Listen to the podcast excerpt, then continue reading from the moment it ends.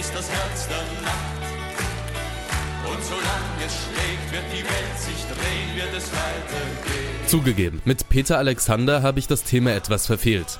Während der Österreicher die Steinkohle besingt, lag der Fokus in den vergangenen Monaten besonders auf dem Erdöl, nachdem sich gigantische Konzerne die Finger lecken.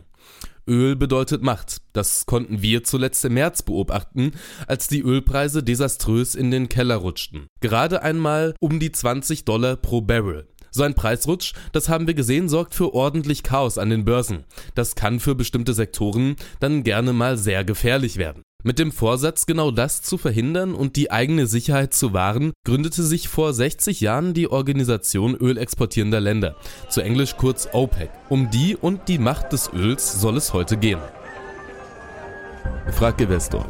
Alles rund um Finanzen, Wirtschaft und die Börse. Mein Name ist Benjamin Kromme und ich heiße Sie herzlich willkommen.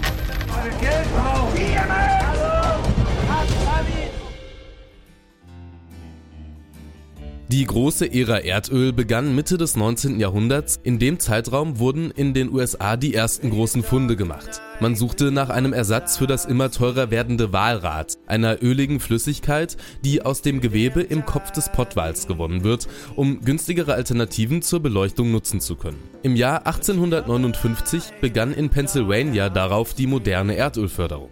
Der nun erlebte Boom gründete in der Möglichkeit der günstigen Beleuchtung.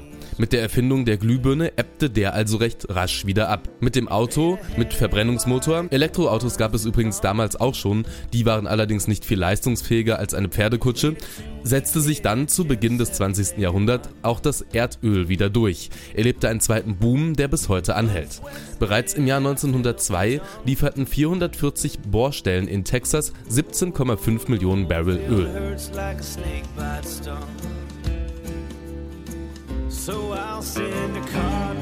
Kriegsentscheidend wurde der Bodenschatz zum ersten Mal im Ersten Weltkrieg. Früh erkannten Politiker wie Wirtschaftsbosse seine strategische und ökonomische Bedeutung. Die Zahl der Pkw stieg und erste Tankstellen wurden gebaut. In erster Linie Briten und Amerika gaben sich um 1930 weltweit auf die Suche nach Ölvorkommen und sie wurden fündig. Im Irak, in Venezuela und Mexiko sowie Kuwait und Saudi-Arabien konnten große Ölfelder entdeckt werden. Unter unseren Füßen ist ein ganzes Meer aus Öl. Niemand außer mir kommt da an. Die Verteilungskämpfe um Öl wurden härter und Öl nach und nach zum Konfliktthema der großen Politik. Mit einem erhöhten Bedarf an dem stark umworbenen Bodenschatz geriet der Westen in den 70er Jahren in eine starke Abhängigkeit von der arabischen Welt, die, wenn auch geschwächt, bis heute anhält. Ich besitze viele Türme, die täglich mehrere tausend Barrels fördern. Ich garantiere Ihnen, ich beginne zu bohren und es wird Geld fließen. Die Anstrengung wird sich bezahlt machen. Dass Erdöl zu den wichtigsten Bodenschätzen überhaupt gehört, ist klar. Schon vor tausenden Jahren verwendeten Menschen in China, Teilen Afrikas und Rom Erdöl für ihre Zwecke. Das Öl wurde beispielsweise zur Herstellung von Heilmitteln genutzt und in Petroleumlampen verbrannt. Verarbeitetes Erdöl ist im Alltäglichen heute nahezu überall zu finden. Von Treibstoff über Kunststoffe, Farben, Kosmetika bis hin zu Medikamenten, der fossile Energieträger ist nicht wegzudenken. Aus Erdöl werden die Stoffe Polyurethan und Polyamid gewonnen. Die wiederum sind die Grundlage für etliche Kunststoffe wie Thermoplaste, also Kunststoffe, die unter bestimmten Wärmebedingungen formbar sind. Aus denen werden dann beispielsweise Tupperdosen, Staubsaugergehäuse und Matratzen, also Plastikprodukte eben hergestellt. Das und die Tatsache, dass wir es beim Erdöl mit einem endlichen Produkt, das nicht überall auf der Welt zu finden ist, zu tun haben, macht den Bodenschatz zu einem durchaus wertvollen wie machtbesetzten Produkt. Sie hören Claudia Kempfert, Energieexpertin des DIW. Öl ist das Blut der Volkswirtschaft. Ohne Öl funktioniert kein Mobilitätskreislauf. Sie können weder fliegen noch Auto fahren. Und insofern ist es für die wirtschaftlichen Geschehnisse elementar. Ohne Öl wird die Wirtschaft zusammenbrechen. Die drei größten Rohölförderer sind aktuell der Reihe nach USA, Saudi-Arabien und Russland, gefolgt von Kanada und dem Irak. Deutschland steht auf Platz 56, was die hiesige Produktion allerdings nicht unbedeutsam macht, denn die deutsche Energieversorgung und Industrie fußt zu großen Teilen auf Rohöl. Die Mitgliedsunternehmen des Bundesverbands Erdgas, Erdöl und Geoenergie beschäftigten im Jahr 2017 rund 8400 Mitarbeiter und Mitarbeiterinnen und zahlten rund 250 Millionen Euro Förderabgaben in den öffentlichen Haushalt ein. Das Erdöl steht in Deutschland als zuverlässiger Arbeitgeber und häufig größter Gewerbesteuerzahler im ländlichen Raum dar. In Deutschland werden im Jahr knapp 3 Millionen Tonnen Erdöl gefördert. Schleswig-Holstein leistet den größten Beitrag mit mehr als 55 Prozent. Im Wattenmeer, etwa 8 Kilometer vor der schleswig-holsteinischen Westküste, wird seit 1987 Erdöl produziert. Und obwohl jede Tonne Erdöl, die im Inland gefördert werden kann, bedeutsam ist, denn die muss nicht importiert werden, reichen 3 Millionen natürlich nicht aus. Um die inländische Industrie ausreichend mit Rohöl zu versorgen, importiert Deutschland im Jahr um die 85 Millionen Millionen Tonnen Erdöl. Der größte Partner 2018 war Russland mit rund 29 Millionen Tonnen. Darauf folgten Norwegen und Libyen. Das Öl ist ein Monster. Genau wie die fiesen alten Dinosaurier, die es früher einmal war. Aber seit 300 Millionen Jahren werden diese alten Dinosaurier da unten zusammengequetscht, immer enger und enger und dann bohren Daddys Freunde ein Loch in ihre Höhle. Und die fiesen alten Dinosaurier können es nicht fassen. Freiheit! Sie rennen alle zu dem neuen Loch. Und zack, stoßen sie auf ein Zeug, das man Bohrschlamm nennt. Gut, rein damit. Durch den Strohhalm drückt man es runter, damit die Monster unten bleiben. Und wir schließen die Höhle. Daddy, ich brauche unbedingt ein Fossil. Ach ja? Lässt sich machen. Das will ich nämlich hochhalten und dabei sagen, mein Daddy zähmt die Dinosaurier.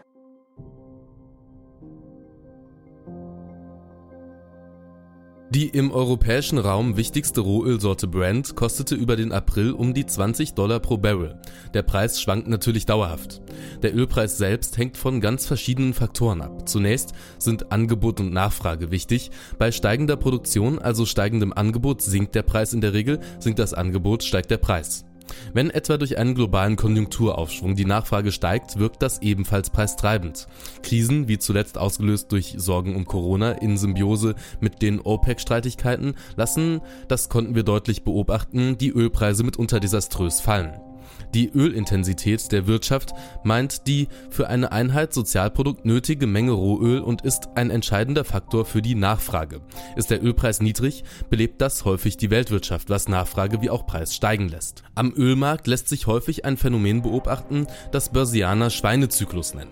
Wenn Produzenten von fallenden oder konstant niedrigen Preisen ausgehen, reduzieren sie ihre Investitionen und die Erschließung neuer Felder. Für eine gewisse Zeit sinkt so das Angebot, was die Preise hochkatapultiert katapultiert. Terminkontrakte spielen eine wichtige Rolle bei der Entstehung des Ölpreises. Diese Handelsform ermöglicht es Händlern, Öl zu kaufen, das erst in ein paar Wochen gefördert wird. Täglich wird über eben diese Kontrakte mehr Öl gehandelt als tatsächlich gewonnen.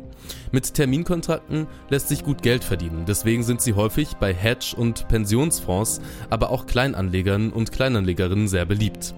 Das Prinzip ist einfach. Wer jetzt Öl kauft, kann es bei steigenden Preisen in einigen Wochen teuer verkaufen. Wie so häufig an der Börse verhalten sich Marktteilnehmende in ihren Kauf- und Verkaufsmustern ähnlich. So kommen dann starke Schwankungen im Ölpreis zustande. Das Geld wird doch nicht neu geschaffen oder verloren, sondern es wechselt doch nur von einem Besitzer zum anderen. Wie durch ein Wunder. Steigt oder sinkt der Ölpreis, werden Kapitalströme in Millionenhöhen umgelenkt. Im Szenario Preisverfall müssen Produzenten wie auch Anlegende und Kreditgeber mit dramatischen Verlusten rechnen. Der Verbraucher spart in diesem Fall einen Haufen Geld. Im Gegenteil-Szenario ist es genau umgekehrt. Betroffen sind dann alle, von Unternehmen, die Projektpläne ändern müssen, über Investorinnen und Investoren, die Kalkulationen und Strategien anpassen müssen, bis hin zu ganzen Märkten, in denen sich Angebot und Nachfrage verändern. So etwas wirkt sich dann auf ganze Ketten aus. Am Beispiel der Luxusimmobilien, wenn auf einmal reiche Ölscheiß als Kunden fehlen, werden Infrastrukturprojekte im Nahost aufgeschoben. Das kann dann für Ausfälle bei europäischen Baufirmen sorgen. Besitzen Sie ein Auto, könnte sich beispielsweise Ihr Fahrverhalten an die Benzinpreise anpassen. Betroffen können außerdem ganze Regierungen sein, deren Haushalt mitunter von der Ölproduktion vor Ort abhängt. Der Internationale Währungsfonds berechnet, dass ein sinkender Ölpreis in der Regel mehr Kapital freisetzt als ein steigender, da der Privatverbraucher bereit sei, mehr Geld auszugeben als große Spieler. Bei einem Preisrückgang von 10% wachse die Weltwirtschaft entsprechend um 0,2% stärker. Hierzu Claudia Kempfert. Na, ich denke, ein niedriger Preis ist erstmal für die, Expo für die ölimportierenden Länder, wie beispielsweise Deutschland oder Industrienationen, erstmal positiv, weil es die Wirtschaft stärkt. Es ist ja so, dass dann die Energiekosten niedriger werden, der private Konsum kann zunehmen und es bleiben Ausgaben für an anderer Stelle. Aber es ist in erster Linie ein Problem für Exportnationen, die Öl exportieren. Wer am Ölhahn sitzt, dem wohnen Macht und Verantwortung inne. Der Ölpreis wirkt sich schließlich direkt oder indirekt auf jede denkbare Lebenslage in der modernen Zivilisation aus. In den vergangenen zwei Monaten schrieben die Medien zwei Schlagzeilen, die de facto nicht zu übersehen waren. Corona und OPEC. Die OPEC, das ist die Organisation ölexportierender Länder. Vor 60 Jahren schlossen sich Irak, Iran, Kuwait, Saudi-Arabien und Venezuela zu einem Kartell zusammen, um sich als mächtige Verbündete Kontrolle über den Ölmarkt zu sichern. Über die Jahre schlossen sich der Organisation mit Sitz in Wien weitere Förderer an. Heute zählt die OPEC ganze 15 Mitgliedschaften. Als Schwergewichte gelten die Golfstaaten wie Saudi-Arabien und der Iran. Wir bauen eine Pipeline und kommen mit Union Oil ins Geschäft. Dann machen wir Geld, so viel wie wir nie wieder ausgeben können. Die Organisation kontrolliert rund 40 Prozent der weltweiten Ölproduktion. Den OPEC-Mitgliedsländern wohnen mehr als zwei Drittel der weltweiten Ölvorräte inne. Unter der Leitung des Generalsekretärs der OPEC, dem nigerianischen Ölmanager Mohamed Sanusi Bakino, machen es sich die Länder zur Aufgabe, ein für die Förderländer sinnvolles Preisniveau zu bilden und zu kontrollieren. Das Ganze funktioniert durch Kürzung oder Steigerung der Produktion und so einer Kontrolle über die Korrelation von Angebot und Nachfrage. In Erinnerung an die autofreien Sonntage in Deutschland im Jahr 1973 wird deutlich, wie einflussreich die OPEC mal auf den internationalen Ölmarkt war.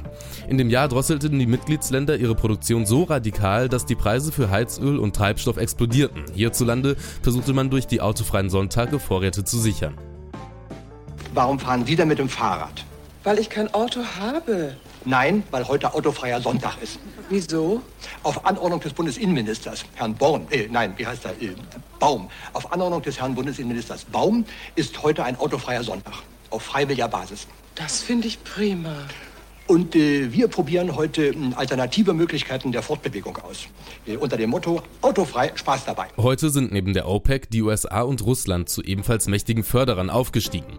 Während Russland mit der OPEC immer wieder gemeinsame Sache macht, bleiben die USA eiserner Konkurrent. In den Staaten wird Schieferöl in großen Mengen gewonnen. Die OPEC-Staaten können die Preise also nicht mehr nach Belieben steuern. So eine Zusammenarbeit seitens der OPEC mit Förderern wie Russland findet sich dann unter dem Namen OPEC Plus wieder. Wieso der Einfluss der OPEC in den vergangenen Jahren geschwunden ist, erklärt Sandra Navidi von Beyond Global. Totgesagte leben länger. Man muss sehen, äh, von der Preisfindung her haben sie natürlich immer noch einen starken Einfluss, auch politisch her gesehen. Natürlich sind die OPEC, ist die OPEC inhärent nicht sehr stabil, weil sie hinter den Kulissen auch sehr zerstritten sind, die Länder. Aber unterm Strich haben sie doch ein gemeinsames Interesse, nämlich einen für sie optimalen Ölpreis zu finden. Die größte Schwäche der Mitgliedsländer ist doch im Endeffekt ihre Abhängigkeit von Ölindustrie. In der Vergangenheit mischte die OPEC immer wieder in der internationalen Politik mit. Beispielsweise um der Unterstützung westlicher Staaten für Israel im Jom Kippur-Krieg entgegenzuwirken, drosselten alle arabischen Mitgliedstaaten im Oktober 1973 die Produktion und den Export von Erdöl um rund 5% gegenüber dem Vormonat. Der Preis schoss hoch und das führte zu einer weltweiten Rezession.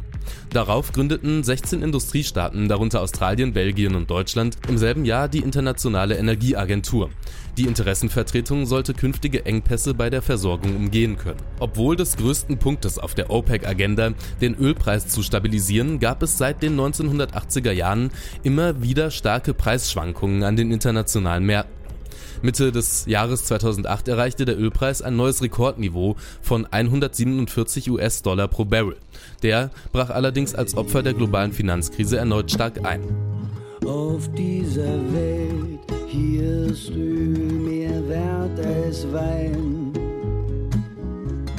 Auf dieser Welt kann ich ohne dich nicht. Im Falle einer Krise wie 2008 und zuletzt in diesem Jahr gerät die OPEC in Zugzwang. Im März brachen die Ölpreise fatal ein. Die Sorte Brent sank auf ein Rekordtief und auch sonst sah es nicht rosig aus. Mit einer harten Drosselung der Ölproduktion einigten sich die OPEC-Mitglieder schlussendlich auf eine Kampfansage wider den Preisverfall. Mexiko stand der Einigung lange im Wege, lenkte, als sich die Lage zuspitzte, schlussendlich dann doch ein.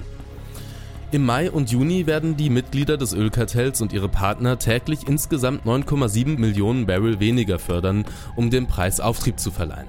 Darauf werden die Förderlimits laut Ankündigungen bis zum 30. April 2022 an die eingebrochene Nachfrage angepasst. Analysten gehen davon aus, dass die Nachfrage im zweiten Quartal um 15 Millionen Barrel am Tag sinken wird. US-Präsident Donald Trump kündigte an, die USA seien bereit, ihre Ölproduktion in Abstimmung mit Mexiko entsprechend zu kürzen. Die Kürzung entspricht rund 10% der täglichen Ölförderung weltweit. Die OPEC und ihre Partner planen nun, die Produktion von Juli bis Dezember um täglich 7,7 Millionen Barrel zu senken. Zwischen Januar 2021 und April 2022 soll die tägliche Produktion 5,8 Millionen Barrel umfassen. OPEC-Generalsekretär Bakino bezeichnet die Produktionsanpassungen als historisch. Sie sind die bisher umfangreichsten und längsten, da sie auf zwei Jahre angelegt sind. Auch US-Präsident Trump nahm Stellung. Mit der Drosselung könnten die globalen Märkte stabilisiert und die Nachhaltigkeit der Weltwirtschaft insgesamt gewährleistet werden. Die Einigungen werden auch Hunderttausende Jobs in der Energiebranche der USA sichern, so Trump. Ladies and Gentlemen, wenn ich sage, ich bin ein Ölmann, werden Sie zustimmen. Das war Frag Investor. Alles rund um Finanzen, Wirtschaft und die Börse.